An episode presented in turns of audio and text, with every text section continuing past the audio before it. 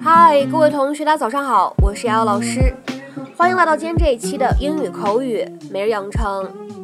在今天这期节目当中呢，我们来学习一段英文台词，它呢是一个对话的形式，依旧来自于《摩登家庭》的第三季第三集。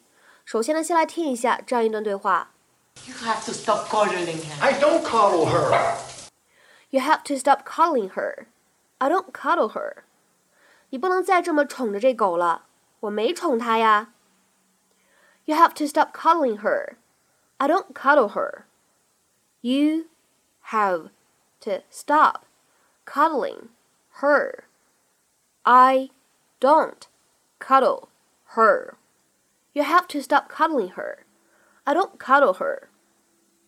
那么在这样的一段对话当中呢，我们需要注意的发音技巧呢有两处。我们说当 stop 和 coddling 出现在一起的时候呢，会有一个非常明显的失去爆破的处理。所以呢，这样的两个单词放在一起，我们呢可以读成是 stop coddling，stop coddling，stop coddling。那么再来看一下第二处，在第二句话当中当 don't 和 coddle 放在一起的话呢，也有一个失去爆破，所以呢 don't coddle 放在一起呢，我们可以读成是 don't coddle，don't coddle。You have to stop coddling her. I don't coddle her. Look at this. It's ruined. Stella did this. She chewed on my you have to discipline that stupid dog. I discipline her all the time. Oh, really? How? By buying her little cupcakes? They're not real cupcakes. They're doggy treats in the form of cupcakes. Yeah, you should have told that to Manny before he ate one. Now, come on, his coat never looked better. You wouldn't find this so funny if she was destroying your shoes. well, I don't leave my shoes laying around, so So it's my fault that she chooses to chew my shoe? I didn't say that. You barely said it. You have to stop coddling her. I don't coddle her.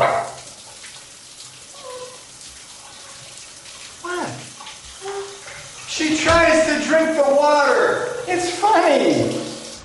You don't.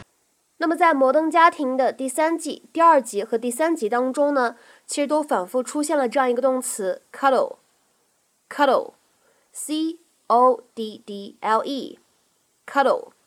这个单词的话呢，在口语当中作为动词使用，可以理解成为宠爱、溺爱、娇养、过分放纵的对待这样的意思，相当于 spoil 或者 pamper。我们来看一下相关的英文解释：to treat somebody too kindly or protect him or her too much。那么下面呢，我们来看一些不同的例子。第一个，She coddles him like a child。她惯着他，就像惯着个孩子一样。She coddles him like a child。再比如说，看第二个例子，She coddled her youngest son madly。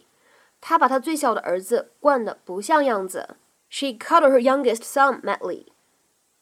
再比如说，我们来看第三个例子：Grandparents often coddle the children。爷爷奶奶或者说姥姥姥爷经常惯着孩子。Grandparents often coddle the children。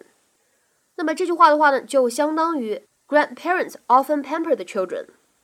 再比如说，我们来看最后一个例子，会比较长。If we coddle the kids when they are young, what happens when they get into the real world? 如果我们在孩子还小的时候就娇惯他们，等他们真正步入社会了，该怎么办？